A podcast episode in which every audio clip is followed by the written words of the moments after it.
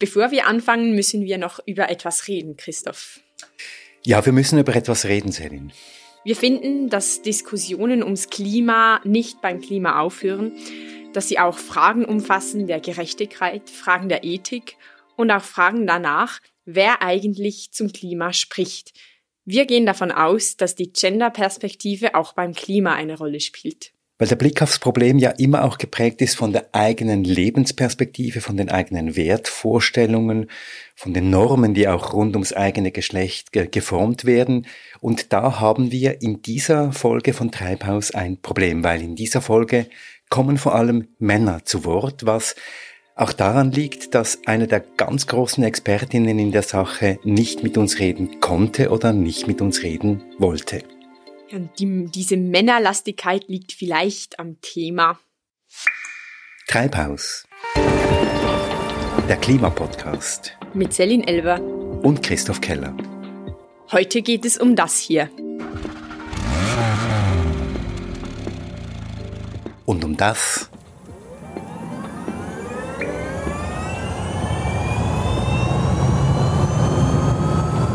Wir bringen drei Geschichten rund um die Frage, wer eigentlich mit Treibhausgasbilanzen wie herumtrickst. Drei Geschichten über das ganze Spektrum vom kleinen Unternehmer über Großkonzerne hin zu ganzen Staaten. Wir müssen komplett von den Emissionen runterkommen und das kommen wir nicht mit diesem Schräubchen drehen. Wie Georg Klingler, Klimaexperte bei der Umweltorganisation Greenpeace, erklärt. Spätestens seit dem neuesten IPCC-Bericht aus dem Jahr 2018 ist klar, dass wir bis allerspätestens im Jahr 2050 unter dem Strich keine Treibhausgasemissionen mehr haben dürfen. Wir müssen auf Null. Viele sagen auch bereits schon im Jahr 2030, weil sonst das Erreichen der Klimaziele schwierig wird. Die Schweiz hat sich im Pariser Klimaabkommen 2015 dazu verpflichtet, Einsparungen zu machen, CO2-Einsparungen zu machen unter dem sogenannten Nationally Determined Contribution Mechanism, dem NDC, müssen die Länder darlegen, zu welchen Einsparungen sie sich verpflichten und wie sie diese erreichen wollen.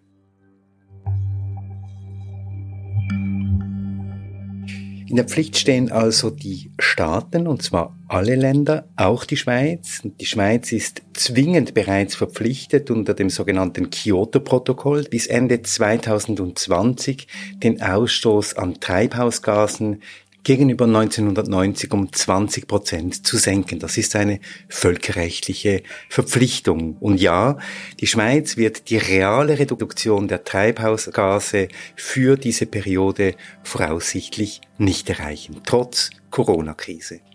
Oder bestenfalls ganz knapp erreichen. Aber selbst wenn die Schweiz diese Ziele erreicht, nochmals, also diese 20 Prozent weniger Treibhausgase gegenüber 1990, beruht diese Rechnung auf verfälschten, auf krummen Berechnungen, auf Tricksereien, die wir hier mal genauer anschauen wollen. Ja, und wir beginnen dort, wo die Schweiz die Ziele klar verfehlt, bei einem der ganz großen Sündenfälle der Schweizer Klimapolitik beim Verkehr. Gemäß dem Treibhausgasinventar des Bundesamtes für Umwelt haben wir im Verkehr eine Zunahme des CO2-Ausstoßes um mindestens ein Prozent seit 1990. In Tonnen ausgedrückt sind das 14,8 Millionen Tonnen im Jahr 2019. Also von einer Reduktion des CO2-Ausstoßes in diesem Bereich kann keine Rede sein. Und diese Bilanz ist dann noch geschönt weil im Hintergrund die Automobilindustrie, die Hersteller, aber auch die Importeure eine Reihe von Tricks anwenden, um die Klimabilanz der eigenen Branche aufzuhübschen.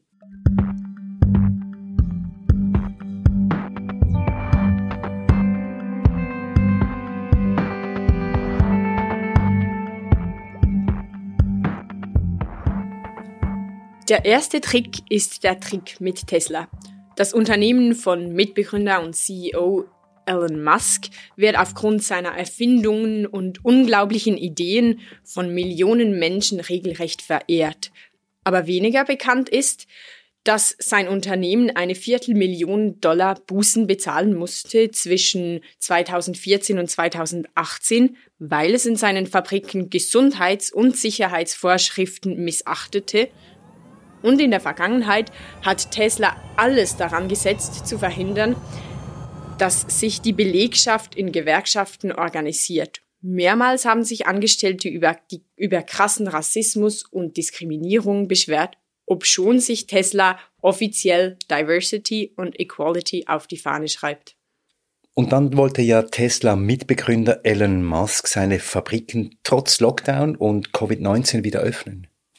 Ja, und das hat er dann auch wirklich getan. Am 11. Mai öffnete er seine Fabrik in Fremont, Kalifornien wieder, wo normalerweise über 10.000 mitarbeitende Tesla-Limousinen zusammenbauen gegen das Gesetz des Bundesstaates und gegen die Risikoeinschätzung der Gesundheitsexpertinnen. Das hört sich jetzt mal nicht ganz so sehr visionär an. Ja, die kalifornische Abgeordnete und ehemalige Gewerkschafterin Lorena González war von Musks Verhalten dermaßen frustriert, dass sie ihn auf Twitter öffentlich verfluchte.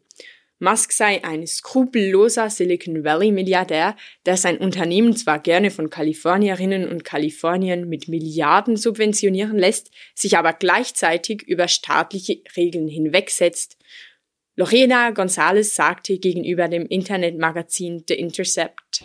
Here's this billionaire who's saying, I don't like the rules, I'm not going to play by them, or I'm going to leave. And it's just supremely irritating to see somebody show such privilege. Ja, mit der sozialen Nachhaltigkeit nimmt es Tesla also nicht so genau. Doch wie sieht es im Bereich der ökologischen Nachhaltigkeit aus? Wie sieht es aus beim Bereich der Klimabilanzen? Tesla stellt sich ja gerne auch als Klimavorreiter dar. Und unser Kollege Samuel Schläfli hat dazu recherchiert. Er kam zu einer überraschenden Erkenntnis, dass nämlich die tonnenschweren Autos von Tesla durch einige Rechentricks zu so etwas wie Klimasenken werden, also zu Objekten, die auf eine magische Art und Weise CO2 aus der Atmosphäre absaugen, etwa wie Bäume auf der Straße.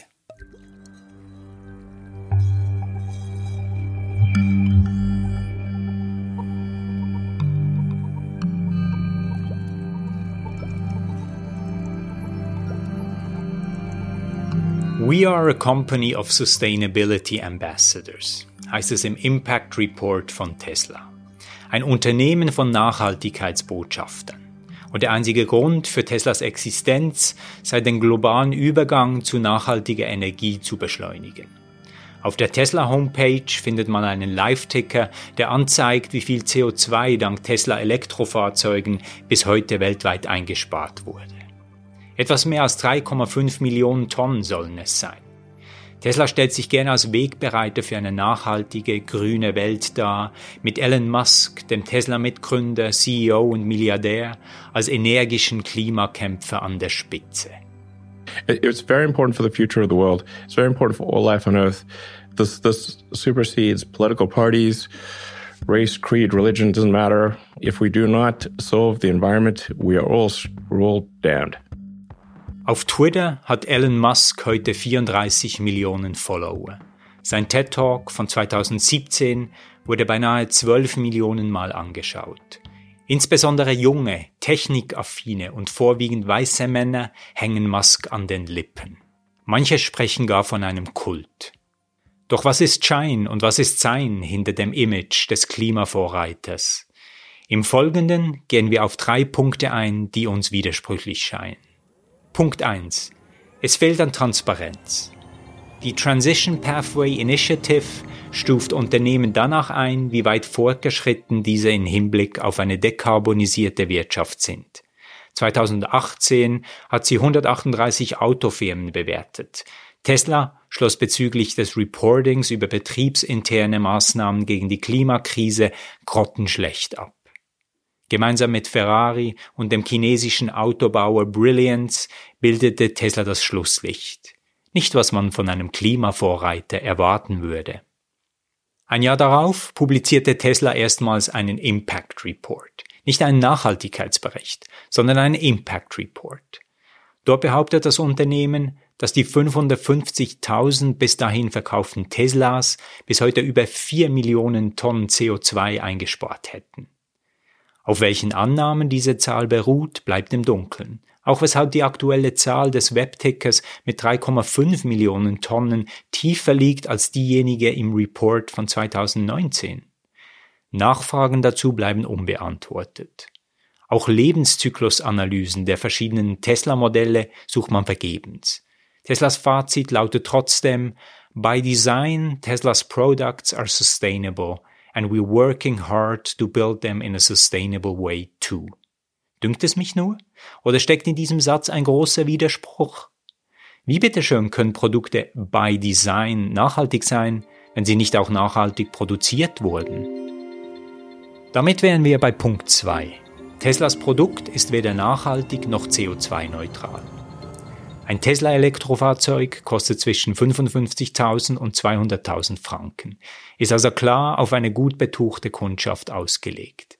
Die Autos sind groß, kräftig, Boliden mit Höchstgeschwindigkeiten bis zu 400 Stundenkilometern. Mit dem Ergebnis, dass sie unglaublich schwer sind und riesige Batterien benötigen. Je nach Modell wiegt ein Tesla bis zu 2,3 Tonnen. Sprich, für den Transport von maximal fünf Personen werden Unmengen an Stahl, Plastik, Gummi, Kupfer, Kobalt, Lithium und seltene Erden verbaut.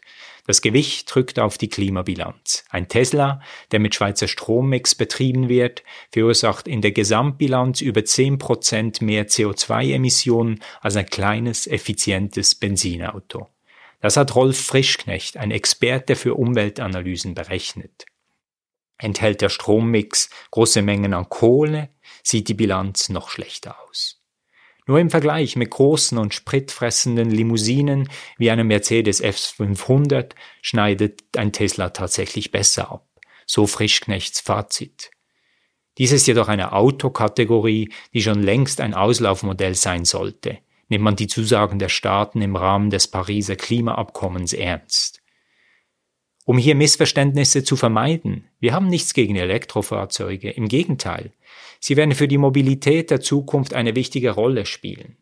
Doch damit die Emissionen, die bei der Produktion eines Wagens und dessen Batterie anfallen, gerechtfertigt sind, müssen die Fahrzeuge so leicht, so langlebig und effizient sein wie nur möglich. Sie müssen auch günstig sein, damit sie breit verfügbar sind. Und sie müssen geteilt anstelle individuell genutzt werden. Tesla hingegen ist das komplette Gegenteil. Groß, energieintensiv und vor allem für technikaffine Reiche erschwinglich, die es sich leisten können, alleine mit einem 2,3 Tonnen schweren Gefährt zu reisen. Wie damit in der Gesamtbilanz CO2 eingespart werden soll, bleibt Teslas Geheimnis.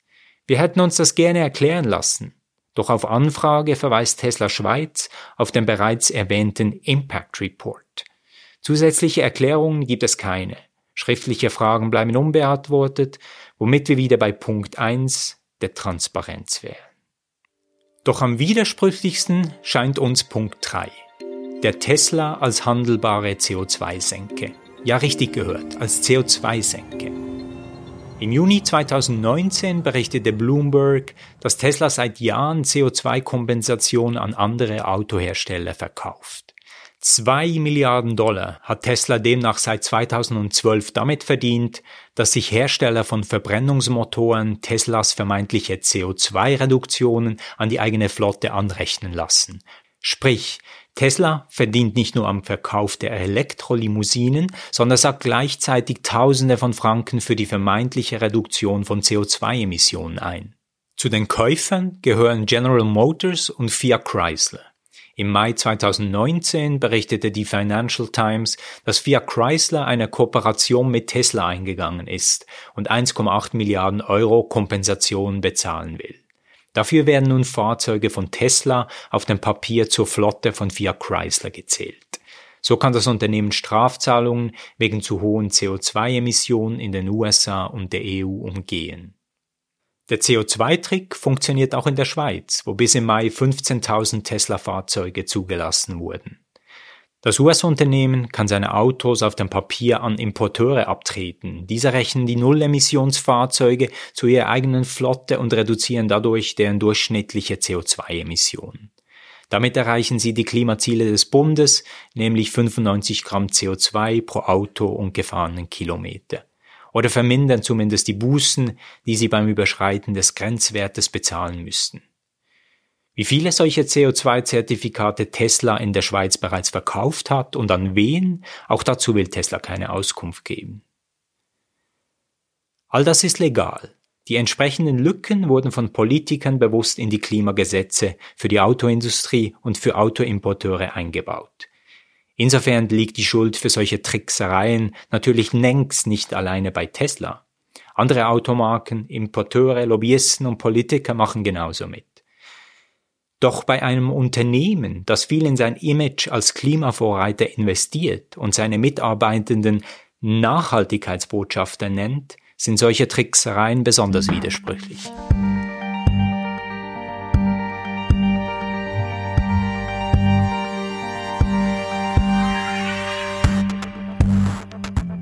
Danke, Samuel.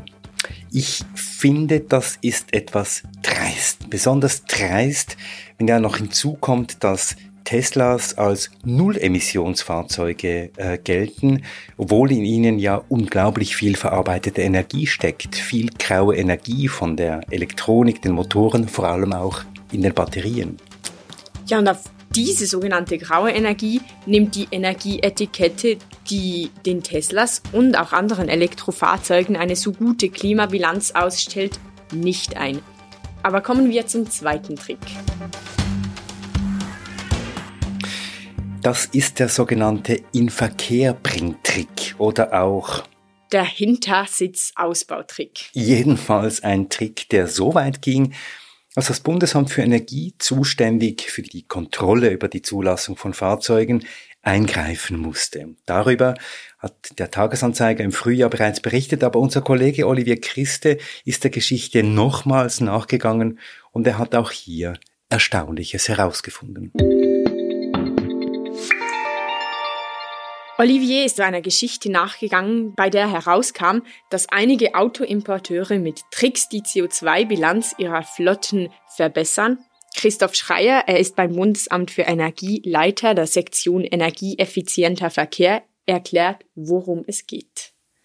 Ja, bei diesem Fall geht es zunächst einmal um die fiktive Inverkehrssetzung von Elektroautos. Elektrofahrzeuge, die zählen ja mit 0 Gramm in die Flottenabrechnung äh, diese äh, Fahrzeuge werden importiert, kurz zugelassen, dann wieder außer Verkehr gesetzt und allenfalls auch wieder ins Ausland exportiert. Das Ganze mit dem Ziel, die Flottenemissionen des entsprechenden Importeurs zu senken und damit die Zielwerte erreichbar zu machen weil die Fahrzeuge dann aber nicht in der Schweiz bleiben, sondern wieder ins Ausland gehen, dann ist das eigentlich das eigentliche Ziel letztendlich der, dieser ganzen Vorschriften, nämlich die, die Emissionen der, der Schweizer Neuwagenflotte nachhaltig zu senken, eben gefährdet. Im zweiten Fall werden aus ganz normalen SUVs über Nacht leichte Nutzfahrzeuge und dann gleich wieder SUVs, erklärt Christoph Schreier. Der zweite Vorgang waren ähm, Zulassungen von, von relativ schweren SUV in aller Regel, also ähm, so Geländefahrzeugen, ähm, als leichte Nutzfahrzeuge. Da kann man, die kann man, äh, bevor man sie zum ersten Mal zulässt, kann man die modifizieren. Es ist nicht ganz einfach, aber man muss im, Prinzip zum Beispiel die Rückbank und die äh, Gurte auf der Rückbank ausmontieren. Man muss dann das Fahrzeug von einer zertifizierten Werkstatt auch ähm, zertifizieren lassen und sagen, ja, das ist ähm, jetzt ein leichtes Nutzfahrzeug, dann geht man damit äh, ans Straßenverkehrsamt, lässt das zu als leichtes Nutzfahrzeug. Das war bis letztes Jahr, gab es für diese leichten Nutzfahrzeuge noch gar keine CO2-Vorschriften. Und dann baut man die, die Rückbank und die Gurte und alles wieder ein und kommt dann zum zweiten Mal zum Straßenverkehrsamt ein paar Tage später oder teilweise auch gleichtags und lässt das Fahrzeug nochmal zu, dann als Personenwagen und weil das dann nicht mehr die erste Zulassung ist, fällt die bei uns durchs Raster. Dann ist dieses Fahrzeug quasi als erstes leichtes Nutzfahrzeug erst zugelassen und wird dann nicht mehr in der Flotte des entsprechenden ähm, Importeurs angerechnet. Wobei allerdings einschränken muss man sagen, diese Fälle nur eine kleine Anzahl von Fahrzeugen betrifft. Die, die betroffenen Fälle betreffen circa eine niedrige äh, dreistellige Anzahl von Fahrzeugen und Pro Jahr lassen wir, werden in der Schweiz über 300.000 neue Personenwagen zugelassen. Wir, wir sprechen da also in Fällen im, im Promilbereich. Das ist mir schon noch wichtig. Aber sie zeigen, dass es einen Willen in der Autobranche gibt, die gesetzlichen CO2-Grenzwerte zu unterwandern, was wiederum an den Dieselskandal erinnert.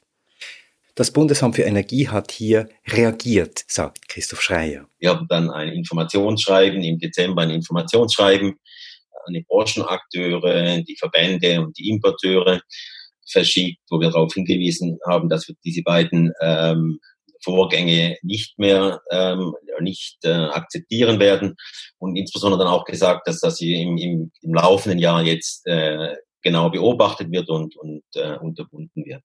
Jetzt kommt aber auf die Automobilbranche eine neue Herausforderung zu. In diesem Jahr muss nämlich der durchschnittliche CO2-Ausstoß für die Flotte von 130 auf 95 Gramm CO2 pro Kilometer sinken. Allerdings hat die Branche angekündigt, sie könne das Ziel 95 Gramm CO2 pro Kilometer dieses Jahr nicht erreichen. Man möchte die Zielvorgabe verschieben auf 2021 oder 2022. Und dazu sagt nun Christoph Schreier. Das Ganze ist ja auch so, also die 95 Gramm, die sind ja nicht im Ende 2019 vom Himmel gefallen, sondern die sind eigentlich schon seit 2017 letztendlich dann stehen die im Gesetz. Also es ist eine Regelung, die mit, mit relativ langem Vorlauf bekannt war. Und ergänzen muss man auch, dass die Branche die jetzigen Vorgaben, nämlich 130 Gramm pro 100 Kilometer, auch nicht erreicht, noch nie erreicht hat und es vorzieht, Jahr für Jahr 30 Millionen Franken Buße zu bezahlen. Und man ist der Branche in der Schweiz schon ziemlich weit entgegengekommen.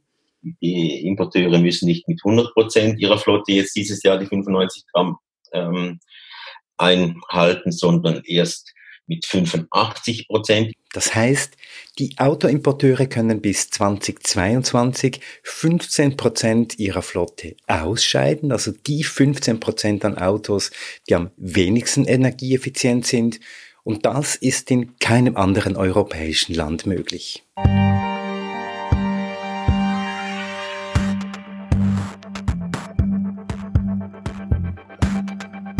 Danke an Olivier für das Einholen dieser Statements. Das war also Trick Nummer zwei. Beide Fälle, von denen wir hier gesprochen haben, betreffen die Automobilindustrie. Und nun, nun könnte man ja sagen, das sind Einzelfälle. Leider sind es keine Einzelfälle. Wir finden solche Bilanzschönungen in ganz anderen äh, Bereichen auch. Reden wir von der nächsten Klimabilanz, von der großen Klimabilanz, von der nationalen Klimabilanz der Schweiz. Diese ist ja die Grundlage für die Frage, ob die Schweiz die Klimaziele erreicht, also wie gesagt auf Ende Jahr diese minus 20 Prozent Treibhausgasemissionen gegenüber 1990. Sie ist auch die Basis für die zukünftige Berechnung von Klimabilanzen. Da entdecken wir, dass auch diese Klimabilanz voller Löcher ist ist voller Ungeräumtheiten, sie beruht auf einem Flickwerk und lässt vieles aus. Dieses Flickwerk führt dazu, dass vieles vielleicht auf dem Papier noch recht gut aussieht, aber in Wirklichkeit gar nicht gut ist. Und einer, der sich das ganz genau angeschaut hat, ist Georg Klingler. Georg Klingler ist Klimaexperte bei der Umweltorganisation Greenpeace. Ich habe ihn in Zürich getroffen und ich habe ihn zuerst gefragt, ob die beiden Fälle, die wir hier geschildert haben, also diese beiden Tricksereien, Einzelfälle sind oder Ausdruck eines Systems. Das ist ganz klar ein Problem des Systems. Die Klimapolitik, gerade im Automobilsektor, ist so konstruiert, dass es eben überall Schlupflöcher gibt. Aus meiner Sicht haben es die Automobilimporteure geschafft, eine Besitzstandswahrung in diesen Gesetzen zu verankern.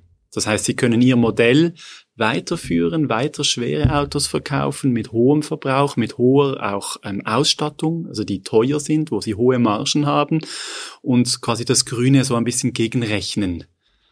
Und das ist jetzt etwas, das ist gewissermaßen auch vom Gesetzgeber so angelegt? Das ist komplett vom Gesetzgeber so angelegt und geht in der Geschichte auch darauf zurück, dass die Automobilindustrie die CO2-Abgabe auf eben Treibstoffe verhindert hat mit einem Flickwerk von Maßnahmen, also einen Klimarappen, ähm, Zielsetzungen bei der Reduktion der CO2-Emissionen, die eben Löcher drin haben, ähm, und es so geschafft, dass der Verkehrssektor trotz 20 Jahren Klimapolitik seine Emissionen nicht reduziert hat, sondern, sondern sogar zugenommen hat.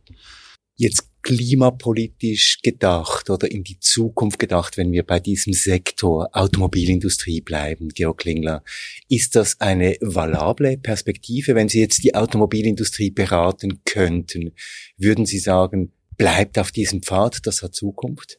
Auf keinen Fall.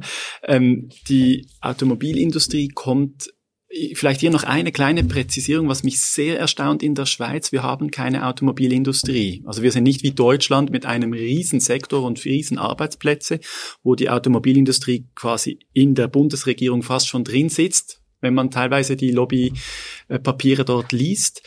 Ähm, in der Schweiz haben wir nur Importeure die quasi hohe Margen beim Verkauf wollen. Und dass die so erfolgreich sind, ist umso erstaunlicher aus meiner Sicht. Klammerbemerkung wieder zu. Ähm, die, die sind aus meiner Sicht auf einem sehr gefährlichen Weg, weil ähm, die Klimakrise verlangt einen kompletten Wandel des Systems. Wir müssen komplett von den Emissionen runterkommen und das kommen wir nicht mit diesem Schräubchen drehen. Ein bisschen hier optimieren, ein bisschen dort optimieren, Emissionen kompensieren. Das kommt, wir kommen dorthin nur, wenn wir eine Gesamtperspektive auf die Mobilität entwickeln, die eben Städtefreiheit von Autos, die ähm, Autos wirklich ohne Emissionen fördert, dort, wo es sie noch braucht. Und da wär, wären die, ähm, die Automobilindustrie wäre gut beraten, diesen Weg jetzt auch progressiv anzugehen, weil sonst werden sie von der Realität überholt. Warum begeht dann die Schweiz weiterhin diesen Weg des Flickenteppichs? Ist das der Einfluss der Automobillobby, der Automobilimporteurlobby, die hier so stark ist? Ja, wenn wir das Parlament anschauen, das eben diese äh, Gesetze verantwortet, dann sind es bürgerliche Mehrheiten, die ähm, die Automobilimporteure dort decken. Ich denke, ein Punkt hier ist wirklich, dass sehr viel Geld auch im Spiel ist. Es sind nicht nur die Automobilimporteure, es ist auch die Erdölvereinigung mit dem ganzen Import von Erdöl und dem ganzen Handel in der Schweiz. Und eine Referendumsdrohung von dieser Seite wird im Parlament sehr ernst genommen. Und da werden dann eben Maßnahmen beschlossen, ähm, um dieser Seite entgegenzukommen. Auch andere Sektoren, Georg Klingler, äh, verbessern ihre CO2-Bilanz, indem sie ähm, rechnen zwei große Industrien nenne ich hier. Die eine ist die Zementindustrie, die äh, mit Abfallverbrennungen die CO2-Bilanz äh, verschönert, aber auch die Kehrichtverbrennungsanlagen, die sich das Verbrennen von biogenen Abfällen, die Produktion von Heizwärme und die Stromproduktion auf die CO2-Bilanz anrechnen lassen. Auch in diesen Großmaßstäben gibt es diese Bilanzierungs- ich sage jetzt nicht Tricks, aber diese Berechnungen, die ja nicht dazu führen, dass das CO2 oben bei den Kaminen weniger wird. Das ist so und das erachte ich als ein, ein Problem, weil es ist eine, äh, ich würde sagen, vielleicht eine Schönrechnerei. Es ist keine Trickserei, sondern eine Schönrechnerei, ähm, weil im Endeffekt bleibt es ein Problem, dass wir so viele biogene Stoffe überhaupt produzieren, die dann verbrannt werden. Es wäre besser, diese eben nicht zu produzieren, bei der Abfallmenge anzusetzen, anstatt diese ähm, dann sich eben anzurechnen bei der Berechnung der Emissionen. Und das ist von, von mir aus einfach ein Fehlanreiz. Und woher kommt dieser Fehlanreiz? Also es gibt eine berechtigte Überlegung dahinter, dass nachwachsende Rohstoff CO2 ja aufnehmen und wenn sie dann verbrannt werden, nur so viel rauslassen, wie sie schon mal aufgenommen haben. Aus meiner Sicht äh, geht es eigentlich nicht wirklich darum, weil die biogenen, ähm, also die, die, die Abfallstoffe, das sind auch Altpneus und Plastik und weiß nicht was, das, das, äh, der, ähm, die verbrannt werden. Es geht dort eben auch äh, aus meiner Sicht darum, dass man sich das bestehende Geschäftsmodell damit absichern kann und nicht auf diesen Weg gehen muss, wie man wirklich die Emissionen, Emissionen reduzieren kann. Also auch da Erhaltung in der Tendenz des Bestehenden und Rechnen eigentlich zugunsten einer CO2-Bilanz, die aber nicht effektiv ist. Genau. Beide Großindustrien haben sich ja freiwillig zur CO2-Reduktion verpflichtet. Sie unterstehen auch nicht dem CO2-Gesetz. Was heißt das denn? Das ist eine, ein gesetzliches Modell zum Umgang mit Großverbrauchern. Das quasi die Befreiung von der CO2-Abgabe erlaubt, indem man sich Ziele setzt, die vom Bund quasi validiert werden. Und das ist aus meiner Sicht auch leider ein Besitzstandswahrungsmodell, weil wir müssten eigentlich viel weitergehen.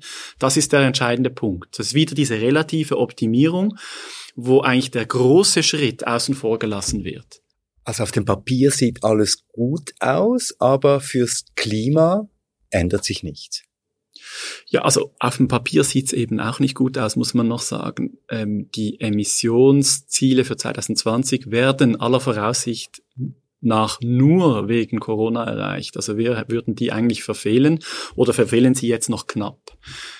Ein Hauptgrund dafür, dass wir diese Ziele nicht erreichen können, ist eben der Verkehrssektor. Wir haben darüber gesprochen, wo die Emissionen ähm, statt abzusinken im Vergleich zu 1990 sogar angestiegen sind und äh, wo die Automobilindustrie jetzt wirklich ähm, keine Optionen mehr hat, so schnell abzusenken, dass man das noch erreichen kann.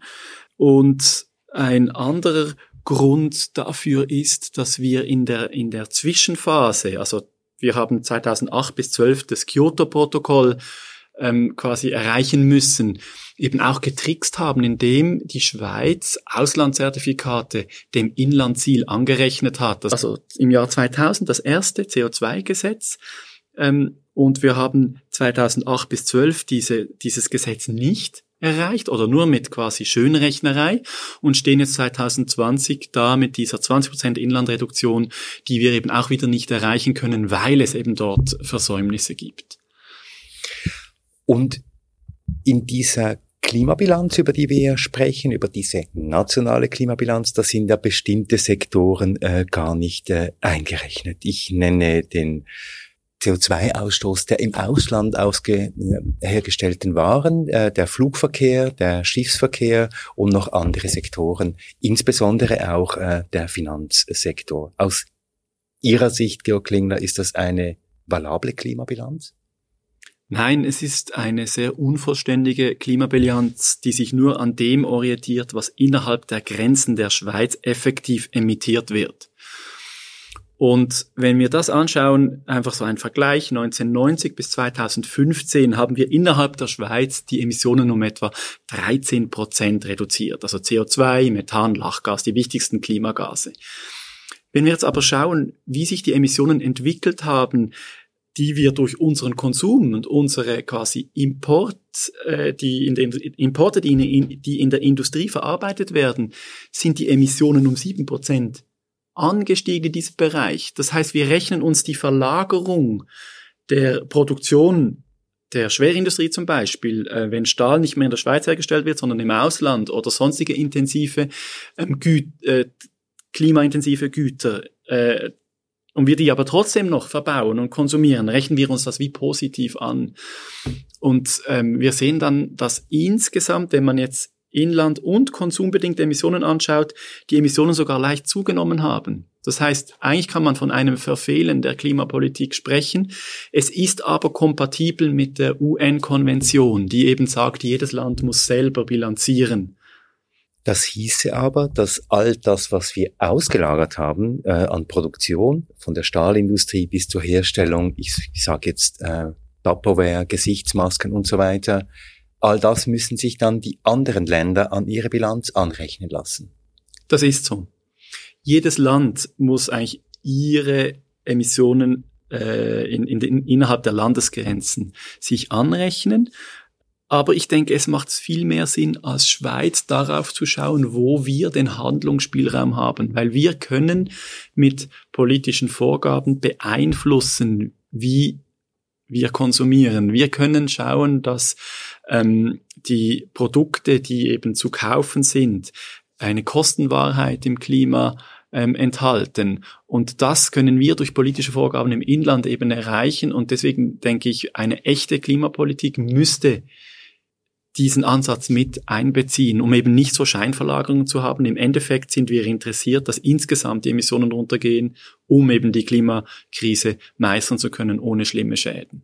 Das hieße Einbezug der grauen Energie bei jedem Produkt, das wir kaufen, Einbezug der CO2-Bilanz bei jedem Produkt, das wir kaufen bzw. verkaufen hier im Inland, Einbezug der ganzen Lieferkette in die CO2-Bilanz äh, eines jeden Produkts. Genau. Wird aber kompliziert. Das ist äh, durchaus ähm, ein, ein Thema, aber es ist machbar. Wir haben heute diese Ökobilanzdaten, um das eben festzustellen. Und wir haben dort durchaus auch Möglichkeiten, dass wir sagen, wir fangen mal bei dem an, äh, wo wir wissen, dass die hohen Emissionen drinstecken. Und welche Produkte wären das? Das sind ähm, Produkte, die ähm, zum Beispiel Stahl oder Zement enthalten. Das sind eben quasi besonders energieintensive Produktionsarten. Es sind alle die Produkte mit fossilen Energien drin, also die ganze Plastikverpackung. Ähm, äh, es sind auch ähm, Produkte aus Aluminium der Herstellung, weil dort auch sehr viel Energie verbraucht wird. Äh, auch die Glasherstellung ist ein Beispiel. Also man könnte dort ähm, überall, wo es viel Energie braucht, eben diese äh, Bilanzierung machen und würde dann eben mit diesen Warenkosten Anreize setzen, dass eben zum Beispiel Glas ohne fossile Energie ähm, gebrannt wird. Über einen Bereich haben wir noch nicht besonders geredet, das ist der Bereich der Finanzen. Warum ist es denn sinnvoll, Georg Klingler, ähm, dass wir hier auch die Finanzflüsse mit in die CO2-Bilanz eines Landes mit einrechnen? Also da gibt's erstmal ganz handfeste Gründe im Übereinkommen von Paris. Dort ist im Zweckartikel, das ist der wichtigste Artikel dieses Gesetzes, ähm, unter äh, Buchstaben C sind die Finanzflüsse erwähnt und mit dem Ziel, dass man sie verträglich mit der angestrebten Entwicklung macht. Und äh, das ist eine Aufgabe, die jedes Land für seine Finanzakteure lösen muss.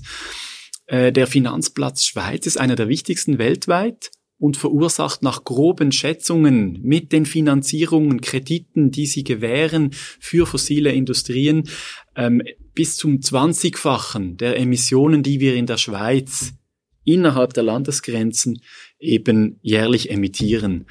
Ähm, und dort, denke ich, könnte man einfach Regeln etablieren, dass eben die Klimawirkung des Geldes jährlich reduziert werden muss im Einklang mit diesem Pfad Richtung Netto Null. Man könnte, man sollte, wenn wir die Debatten um das CO2-Gesetz uns anschauen, sieht es ja nicht danach aus. Ja, das ist ein Grundproblem der Klimapolitik, die wir jetzt haben. Wir sind so weit, dass proklamiert wird. Das haben wir erreicht. Also im, Gesetz, im Zweckartikel des CO2-Gesetzes sind mittlerweile die Finanzflüsse erwähnt ist ein erster Erfolg. Da muss man schon so sehen. Aber die wirklichen Handlungen, die zur Reduktion der Emissionen führen, die fehlen noch.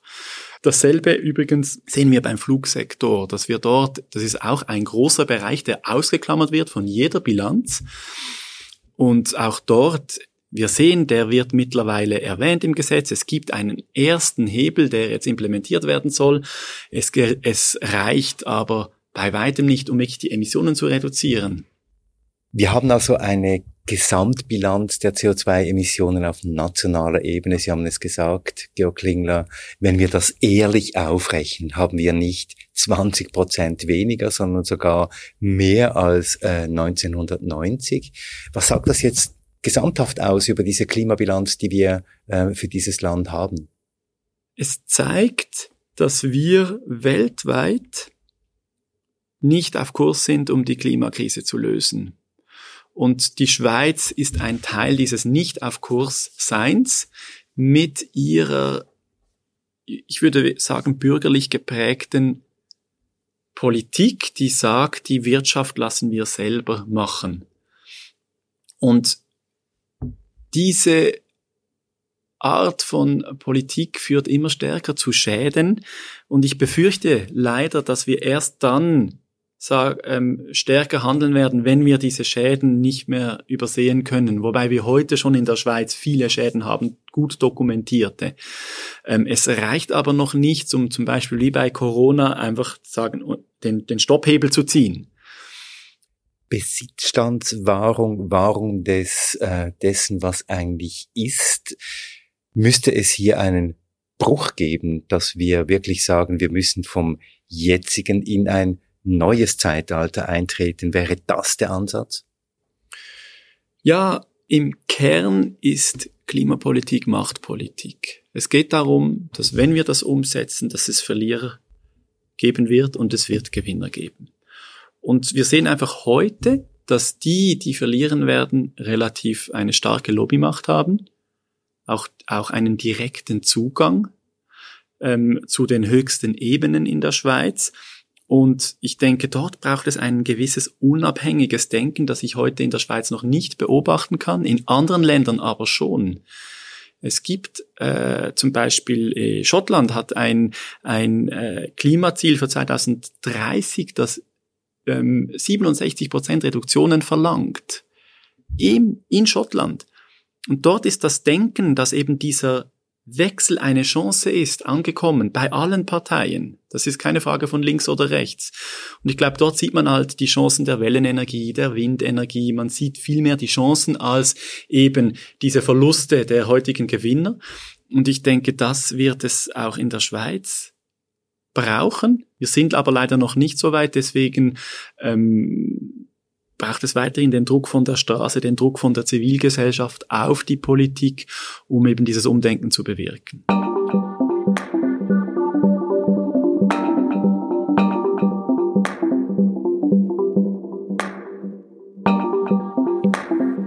Das war Georg Klingler, Klimaexperte bei Greenpeace im Gespräch mit dir, Christoph. Sag mal, gab es in diesem Gespräch bei dir einen Moment, in dem es so Klick gemacht hat? Ja, das gab es tatsächlich. Das gab es, als Georg Klingler davon gesprochen hat, dass alle diese Schummeleien, diese Tricks und Schönredereien und Schönrechnereien nur dazu dienen, den Status quo äh, aufrechtzuerhalten. Also diese Besitzstandswahrung, ähm, um die es hier geht, diese klimaunverträgliche Normalität, in der wir leben, das hat mir schon Eindruck gemacht. Da muss also einiges passieren. Die Frage ist nur, was? Alex und Olli, ihr habt beide recherchiert, was getan werden muss. Was habt ihr gefunden? Habt ihr noch mehr Zahlen, noch mehr Aussagen zu Klimabilanzen? Ja, wir haben euch zugehört. Wir haben insbesondere Georg Klingler zugehört und halten fest, die Schweiz hat eine unvollständige Klimabilanz, die wichtige Sektoren ausklammert, zusätzliche Zahlen schönredet und die Klimaziele dennoch nicht ähm, einzuhalten vermag. Christoph, du hast gefragt, ob wir noch mehr Zahlen haben. Das haben wir nicht und das hat einen Grund. Ähm, obwohl sie sehr schockierend und frustrierend sind, ähm, möchten wir mal über etwas anderes sprechen als Zahlen, weil dieses ganze Zahlenwissen, so wichtig es ja auch ist, äh, die Klimakatastrophe können wir nicht aufhalten, wenn wir sie in Echtzeit beziffern können. Das heißt, den Zahlen müssen konkrete Handlungen folgen. Handeln müssen wir. Und zwar jetzt. The Revolution will not be televised, lautet der Refrain eines gleichnamigen Songs von Gil Scott Heron. Das ist ein US-amerikanischer Musiker und Bürgerrechtler. Geschrieben wurde der Song 1970. Das Lied ist ein Appell an Afroamerikanerinnen, sich aus ihrer passiven Rolle zu lösen und selbst gegen Rassendiskriminierung aktiv zu werden. Und von solchen Aufrufen und Bewegungen aus der Vergangenheit können wir Inspiration schöpfen.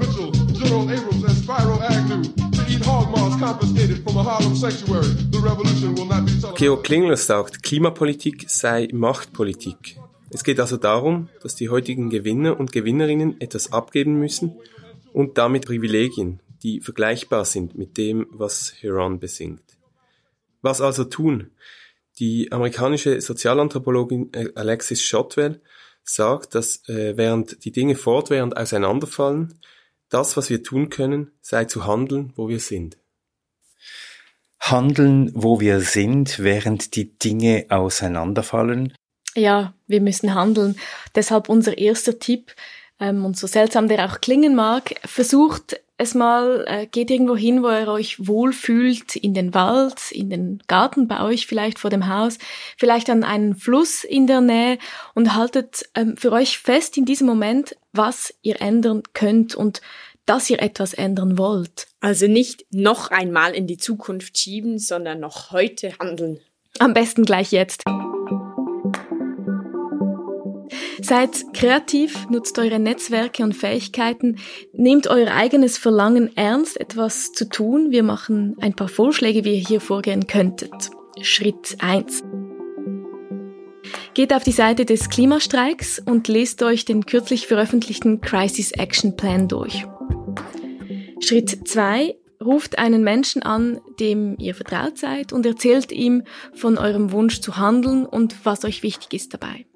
Schritt 3. Schätzt eure Ressourcen und euer Engagement realistisch ein und wendet euch an zivilgesellschaftliche Bewegungen, die euch entsprechen. Georg Klinger nennt als ausschlaggebendes Kriterium, ob wir denn die Klimakatastrophe noch in den Griff bekommen, den Druck von der Zivilgesellschaft. Und diese Zivilgesellschaft, das müssen wir nicht vergessen, das sind wir.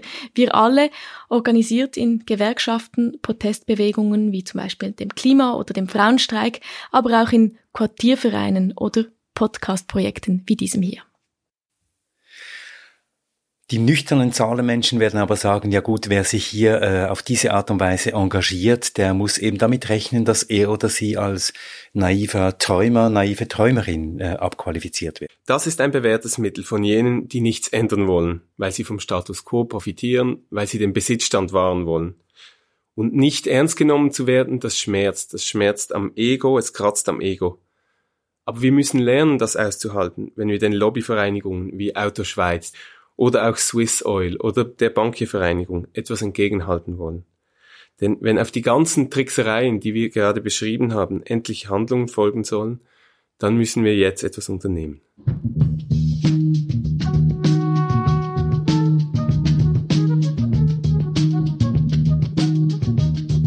Danke Alex, danke Olli. Danke. Danke euch. Danke auch von mir. Und bei der nächsten Episode von Treibhaus geht es ans Eingemachte. Da geht es nämlich ums Öl.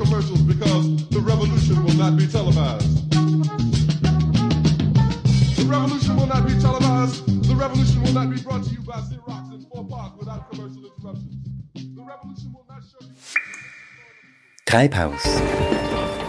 Der Klimapodcast, eine Produktion von Podcast Lab mit den Beiträgen von Samuel Schläfli und Olivier Christe, den Recherchen von Olivier Christe und Alexandra Baumgartner, die für die Lösungsvorschläge zeichnen, mit der Musik von Lukas Fretz und mit Celine Elba und Christoph Keller. Treibhaus wird unterstützt von Swiss Cleantech. Ihr findet uns auf Spotify, auf Apple Podcast und wenn euch dieser Podcast gefällt, wenn ihr Anregungen habt, Kritik und Ideen, dann schreibt uns auf Facebook und auf unserer neuen Webseite www.treibhauspodcast.ch.